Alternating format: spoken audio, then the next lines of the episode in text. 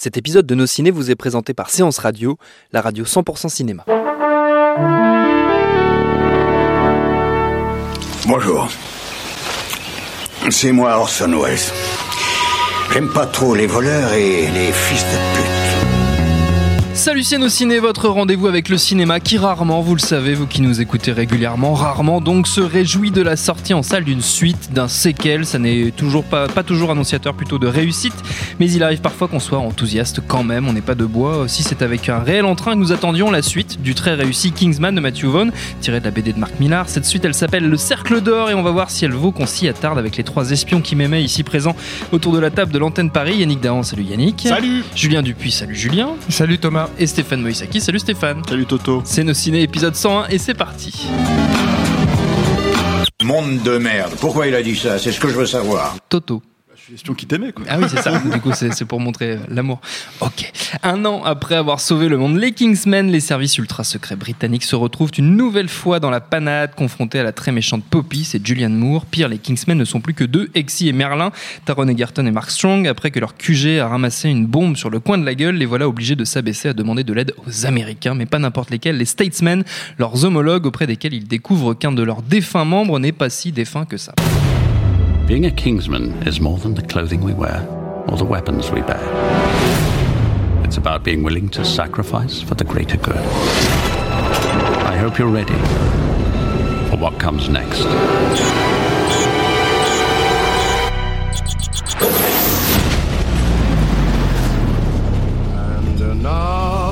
Et c'est toujours Mathieu Vaughan qui réalise, on l'a dit. Votre avis sur cette suite, messieurs Tiens, Julien, tu commences.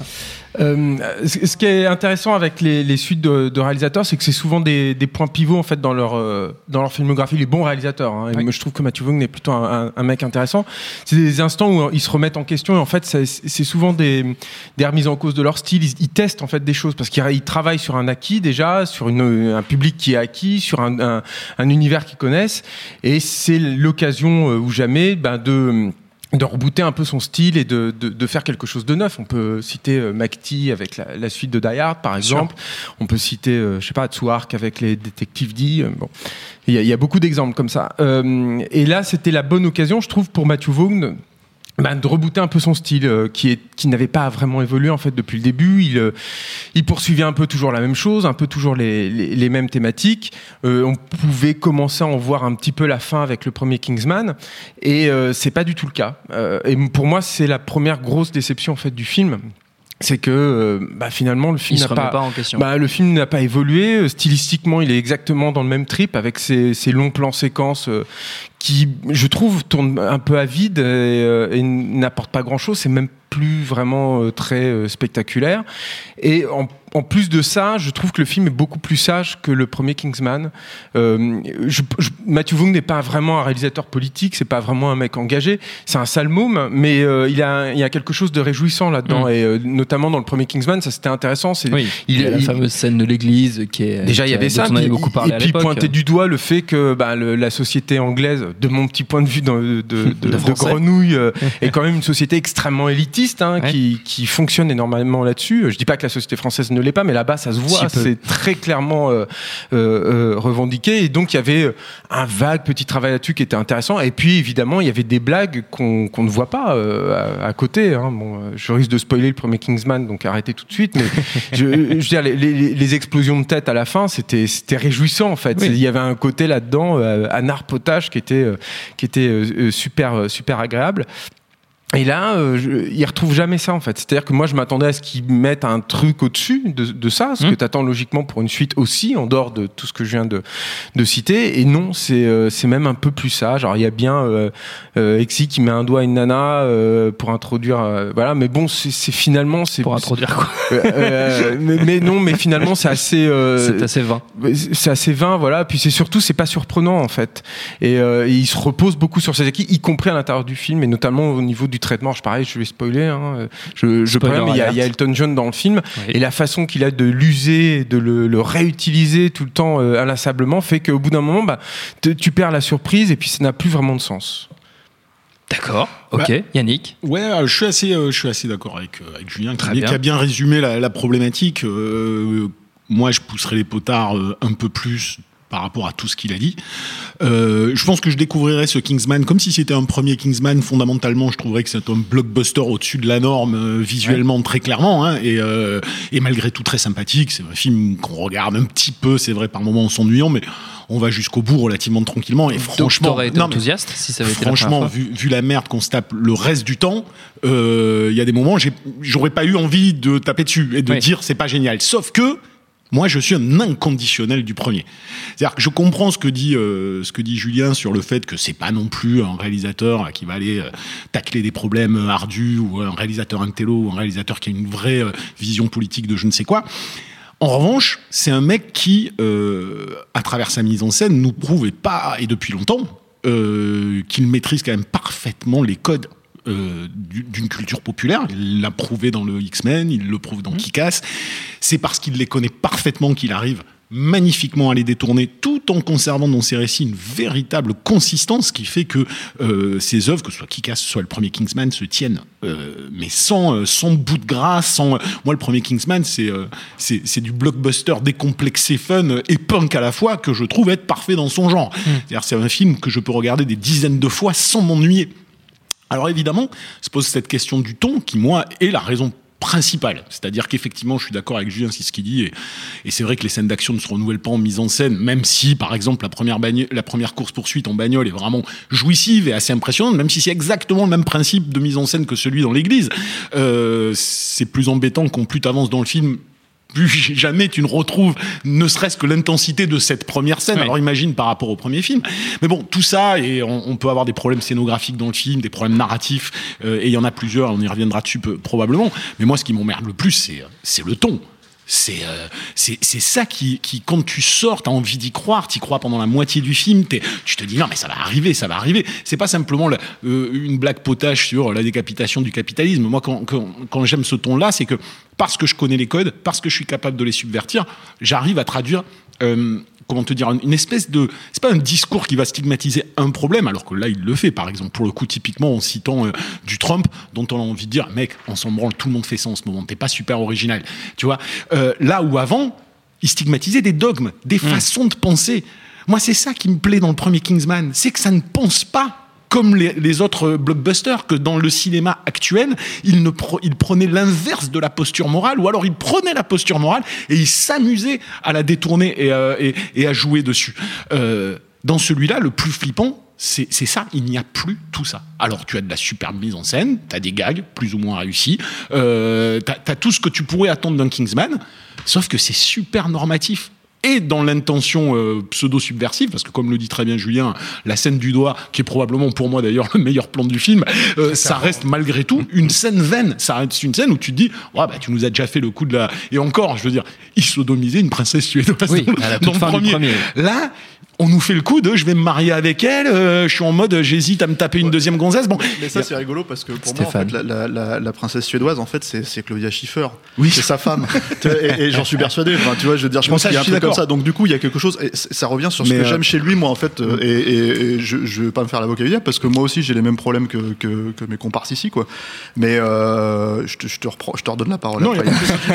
mais, mais, tu as osé couper la parole. Mais, j'ai dit ce que j'avais. Il avait pas dit que Ce mec c'est un mec qui a un cœur. C'est un mec qui a un cœur, tu vois. Ce euh, Mathieu Vaughan ça, c'est évident. Donc du coup, ça me dérange pas que d'un seul coup, la princesse qui est sodomisée dans le précédent, ça devient sa femme dans, mm. dans, celui-là. C'est, c'est, euh, il a toujours fonctionné comme ça en fait, euh, Mathieu Vaughan. C'est ce qui fait que Kikas c'est mieux que la BD pour moi en fait. C'est parce que la BD c'est un truc de, de de bad boy, euh, comment dire, Marc Millar, c'est un, un, vénère, tu vois. C'est un type qui, euh, qui s'excuse pas. Moi, je, je trouve que c'est trop un bourrin pour ce, pour, pour ce genre de truc, et je préfère justement l'approche de Matthew Vaughn qui est beaucoup plus euh, euh touchante, quoi. Il y a quelques scènes dans celui-là, en fait, qui, qui, qui fonctionnent bien. Il y en a une avec notamment, comment il s'appelle, Mark Strong, vers la, fin, du film. On, on, on, va pas spoiler, mais voilà, c'est une jolie scène.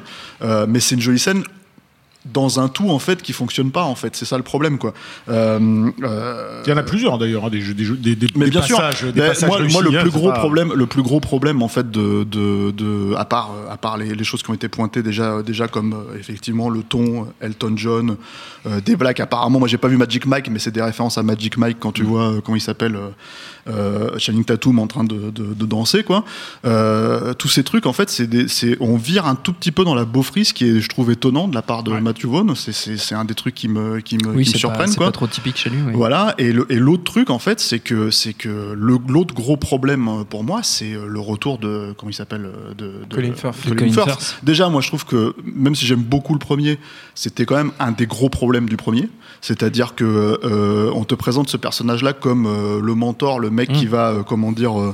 Euh, euh, euh, Faire un- d'Exy ce qu'il est et c'est un super perso moi je trouve Ouais. dans le truc.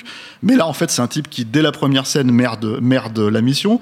La prochaine fois qu'on le revoit il remerde une il remerde un truc. Et en fait en gros on, on se sert de lui pour euh, pour buter tout un tas de gens et déclencher euh, un truc. Donc c'est quand même un perso qui euh, c'est quand même pas le super espion que tel qu'il est présenté. Alors certes il peut tabasser trois euh, trois hooligans dans, dans un pub mais voilà enfin heureusement j'ai envie de dire quoi. Ça c'est le premier problème. Le deuxième problème c'est que moi je trouve que Colin Firth c'est pas un bon acteur.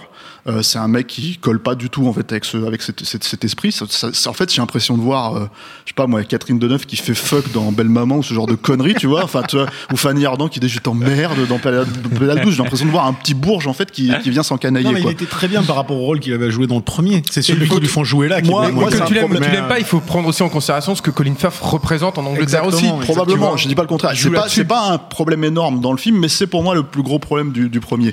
Et le faire revenir là, euh, déjà, c'est défaire ce qui a été fait dans le premier, c'est-à-dire euh, ce ce qu'on est, ce que, le- ce que Matthew Vaughn revendique en fait, c'est-à-dire je tue mon perso si j'ai envie de le tuer. Je suis Oui. désolé, j'ai spoilé le premier, si, si voilà. Et je vais un peu spoiler le deuxième parce que justement en fait le problème c'est qu'il tue d'autres personnes dans le deuxième, mais en admettant qu'il fasse un troisième, est-ce que ça compte? Mm. Est-ce que ça valide? Et c'est là en fait où il y a une espèce de, de dichotomie entre le cœur que le, que, que le réalisateur peut avoir euh, et, euh, et finalement les, les, les, les problématiques narratives qu'il soulève et dans un univers où on peut faire à peu près ce qu'on veut quoi. Donc le truc c'est que hum, ça c'est ça c'est ça c'est problématique pour moi.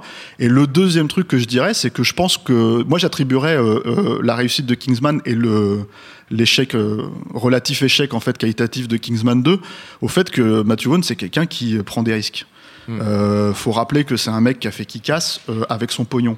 C'est-à-dire qu'il est parti, il a sécurisé euh, 30, euh, 35 millions de dollars et il n'avait pas de, de studio derrière lui, il avait rien. Il a fait vraiment ça avec sa boîte de prod euh, parce qu'il croyait dans ce projet-là. Et parce qu'il a énormément d'argent, faut quand même le dire aussi. Non, mais ça joue, ça joue dans la personnalité. sûr, hein. oui. C'est un, un anti, c'est quelqu'un, c'est un collectionneur d'œuvres d'art. Il a énormément, énormément de pognon, hein, Matthew Vaughn. Ça, exi- même- explique beaucoup de choses dans sa carrière. C'est quand même un risque. Oui, oui, non, bien sûr, évidemment. c'est- un risque de faire un film comme ça à 30-35 millions de, de dollars quand tu le finances toi-même. Euh, et je pense que c'est euh, c'est un mec qui joue avec ça. C'est un mec qui joue avec le risque. Ça se voit même dans sa mise en scène. On parlait de la qualité de sa mise en scène, euh, les plans séquences un peu 20, tout ça, etc. Mm. donc, qui, pourrait y avoir dans, dans Kingsman 2. Euh, Il faut savoir que quand tu vois le plan séquence en question dans Kingsman, c'est un plan séquence qu'il a réussi cette fois. Euh, celui qui est dans la dans le- dans Dans l'église oui. qu'il avait complètement raté et tronçonné dans euh, dans euh, Kick-Ass pour le coup hein, oui. parce Ouais, que c'est ouais. un plan séquence vraiment chiassé et ça se voit que c'est coupé Mm. et, et voilà Euh, bon c'est pas très très grave parce que le film fonctionne quand même mais voilà Euh, donc c'est un type qui prend des risques qui a pris ce risque là à l'époque euh, en termes de mise en scène qui prend ce risque aussi en termes de, de ce que ça apporte et là en fait le problème de Kingsman 2 c'est que c'est un film qui n'est pas un film risqué en fait. Oui. C'est un film où euh, les mecs se disent bon bah d'un seul coup euh, euh, qu'est-ce qu'on fait? On va aux États-Unis donc on va aller chercher euh, des stars comme Jeff Bridges qui a deux scènes. On va chercher des, des, des mecs comme Channing Tatum, des mecs comme ça en fait si tu veux qui sont un peu les stars maison de la Fox tu vois et, et ils servent à rien en fait. C'est c'est des trucs ils s'en servent alors que à côté de ça ils redéveloppent et ils surdéveloppent moi je trouve à, à mon sens le personnage de Colin Firth tu vois dont tu on très se- bien pu rester dans la tombe en fait Ouais, tout simplement. quoi. Moi, si juste parce que je- j'entends ce qu'il dit sur la, la- la- la prise de risque, tout, tout- tout ça, et que là, il prendrait pas de risque. Alors peut-être, hein, euh, je suis pas dans sa tête.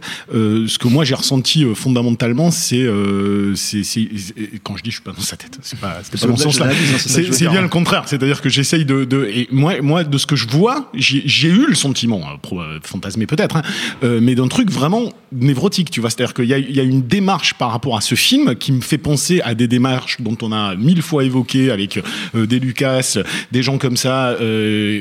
Déjà, il faut bien se rappeler qu'il a jamais fait de suite, euh, Matthew Vaughn, si je ne m'abuse, avant, avant celle-là. Donc c'est la première suite qui et, et- et pour un type qui prend des risques, pour un type qui n'a jamais fait de suite, mais en même temps c'est son bébé, c'est un univers qu'il connaît.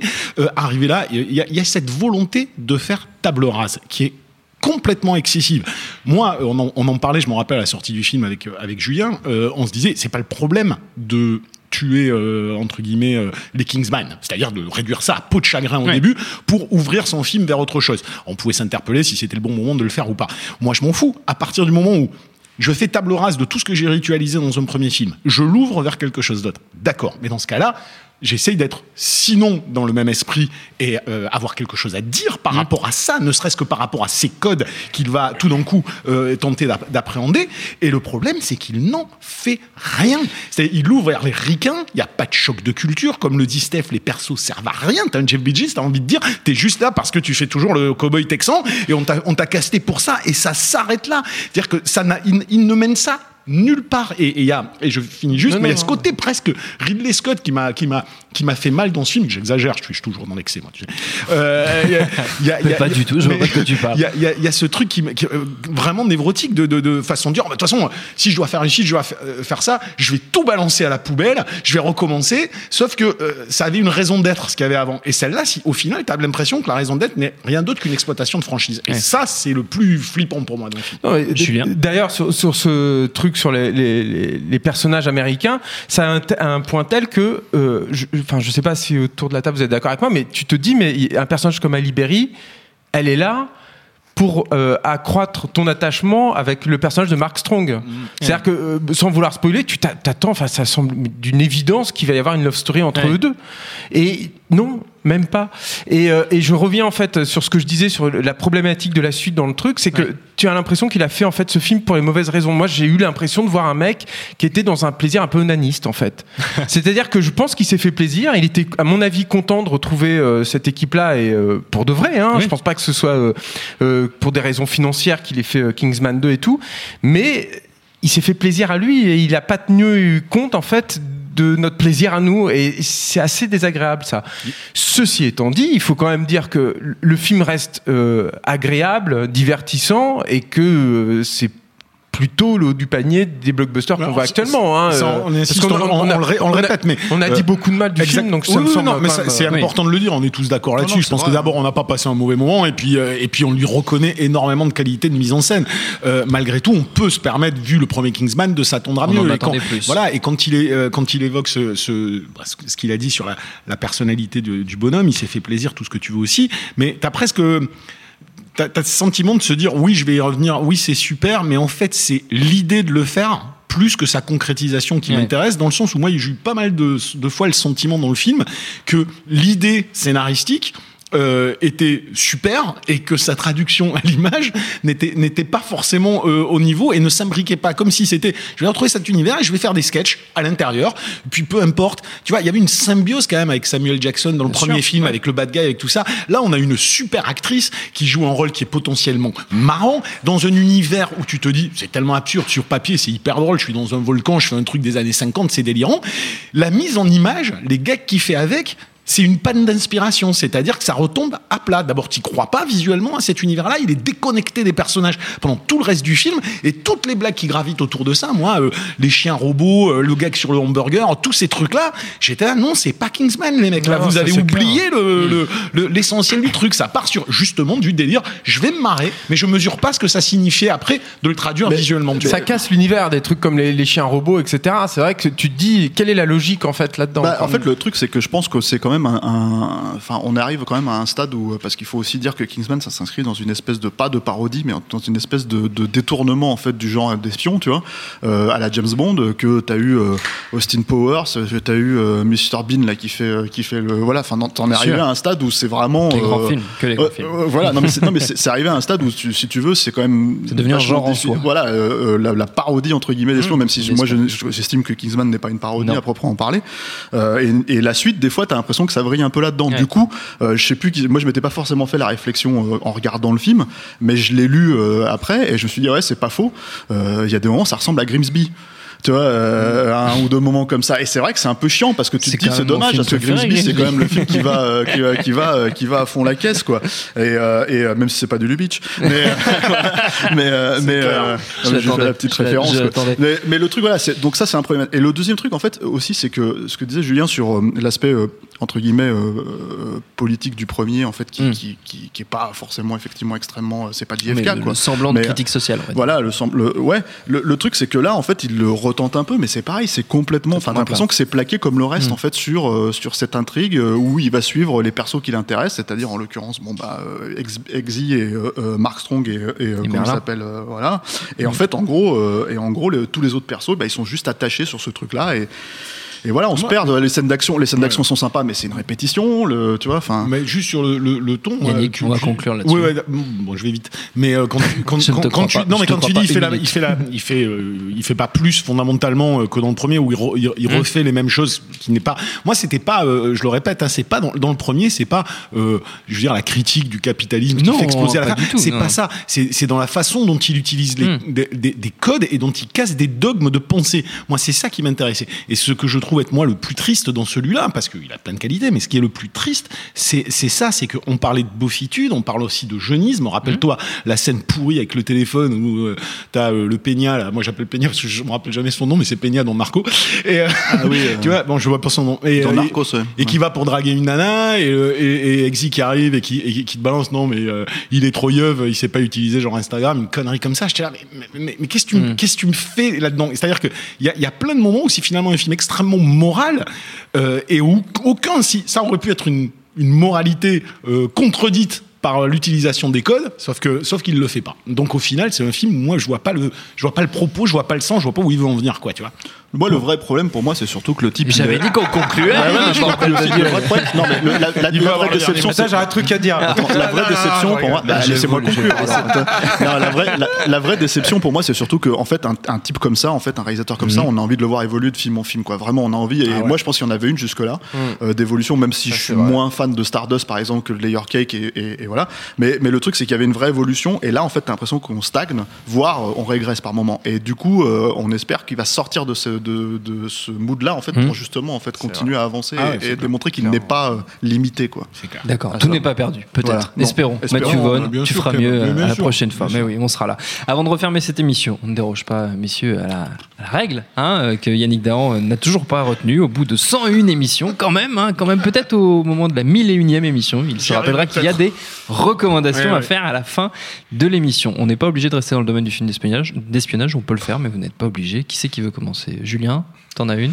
Euh, c'est ouais, je sais pas, c'est vraiment une reco. En fait, il y a, il y a un mec qui s'appelle. Non, mais il y a un, mec. un un- film nul. C'est juste pour vous euh, mettre un coup de projecteur sur un, Mmh. un- mec de l'équipe en fait qui est très intéressant et je, je trouve que euh, quand on aime le cinéma d'action, quand on- qu'on aime la chorégraphie en fait, qui est pour moi du pur cinéma en fait, les chorégraphies de scènes de combat comme les scènes de danse dans les comédies musicales, il y, a, il y a un gars extrêmement talentueux et et je vous invite à suivre sa filmographie qui s'appelle Bradley James Allan, qui a été formé par Jackie Chan, qui avait une scène de baston dans, un, mauvais film qui s'appelle Gorgeous, mais euh, la scène de baston qu'il avait avec lui était vraiment super. Et c'est un, gars vraiment intéressant, Bradley James Allan. Euh, Je crois qu'il a une, chaîne YouTube d'ailleurs sur laquelle il, poste euh, ses entraînements, etc. Mais c'est au- aussi un réalisateur de seconde équipe. Il travaille beaucoup avec euh, Guillermo del Toro. C'est lui notamment qui avait mis en place le, les mouvements à l'intérieur de Jagger dans Pacific Rim. Il travaille beaucoup avec Edgar Wright. Il a euh, un peu moins travaillé sur Baby Driver, mais il était réalisateur de seconde équipe et chorégraphe des combats, notamment sur le dernier pub avant la fin du monde. Et euh, voilà, c'est un, c'est un type intéressant. Je pense que vous pouvez vous plonger un peu dans sa filmographie si vous aimez la castagne. Yannick, toi qui aimes la Bah, castagne. là, je crois qu'il peut, il peut pas y avoir meilleur Rocco que celle de faire Julien. Moi qui adore la castagne, donc je vais, je vais suivre son conseil. Ah, pas et vrai. Marocco, c'est suivre le conseil de Julien. Putain, le mec, il vote un peu. Je, que c'est que sans moi, voix. je suis comme Yannick, en fait, j'ai complètement zappé la Rocco, quoi. D'accord, Du coup, en fait, je, je suis sûr que dans les commentaires, les gens ils vont commencer à râler, à dire ouais putain, il conseille un film à la con, etc., etc. Et moi, en fait, je vais conseiller ce film-là que je pense que tout le monde a vu, que tout le monde déteste, mais que moi j'aime bien. Tu vois, voilà, qui s'appelle euh, dans le dans le genre euh, décomplexé euh, Mhm. du gland, quoi. C'était d'ailleurs le seul vraiment. euh, Ouais, ouais, ouais, mais c'est oui, d'ailleurs le seul le seul film, euh, je pense, de la filmo du mec qui qui vaille vraiment le coup, quoi. Mais j'aime bien. C'est euh, le premier Charlie's Angels, voilà. Donc euh, Non, moi j'aime bien. ah, voilà. Bah voilà, merci. moi Et, Julien aussi, je sais. Bien mais bon, sûr. tu vois, je, je prends pas de risque non plus, tu vois. Avec mes camarades ici, je prends des risques avec les gens qui vont commenter, qui vont dire espèce Eh, d'enculé, comme Charlie's à, Angels, vois. tous à longueur de journée de feel good movie, tout ce que tu veux. Tu prends les 5, 10 dernières minutes de Charlie's Angels. Et moi, j'ai rarement vu un truc qui m'a filé autant la banane avant de Mais sortir de film. hein. ça, puis Ça vieillit très mal. hein, Mais je m'en fous, il y a de la musique, il y a des c'est sur la c'est plage, clair que ça ressemble un peu à un clip, euh, à un clip euh, des années euh, 2000, des débuts des années 2000, quoi. Mais c'est vrai que Ah, en fait, fun. sur le moment, c'était fun de voir un truc où le mec C'était dynamique citait un peu et il y de avait de l'envie en fait, encore une fois. C'est ça le truc. Voilà, donc je Julien finir marrant. Finalement, c'est c'est les recos de Julien en fait. Yannick finir, parce qu'il aurait fait un peu aussi. Enfin, voilà. Merci Julien. Euh, merci à tous les trois, hein, surtout notre temps est écoulé. Merci à À la technique, l'antenne Paris pour l'accueil. Rendez-vous sur notre site nosciné.com pour retrouver toutes nos émissions, le programme des prochaines, les dates d'enregistrement en public si vous voulez venir nous voir. Info à retrouver aussi sur binge.audio, le site de notre réseau de podcast Binge Audio. Et puis en attendant tout ça, on vous dit à très vite. Bonjour, c'est Betty Mourao et on se retrouve tous les jours sur Séance Radio pour la séance live. L'actu ciné, le coup de cœur des blogueurs, les invités cinéma, eh bien le meilleur de l'émission est disponible tous les jours en podcast sur iTunes, sur SoundCloud, sur tous les autres agrégateurs et bien sûr sur le site de Séance Radio à partager à volonté.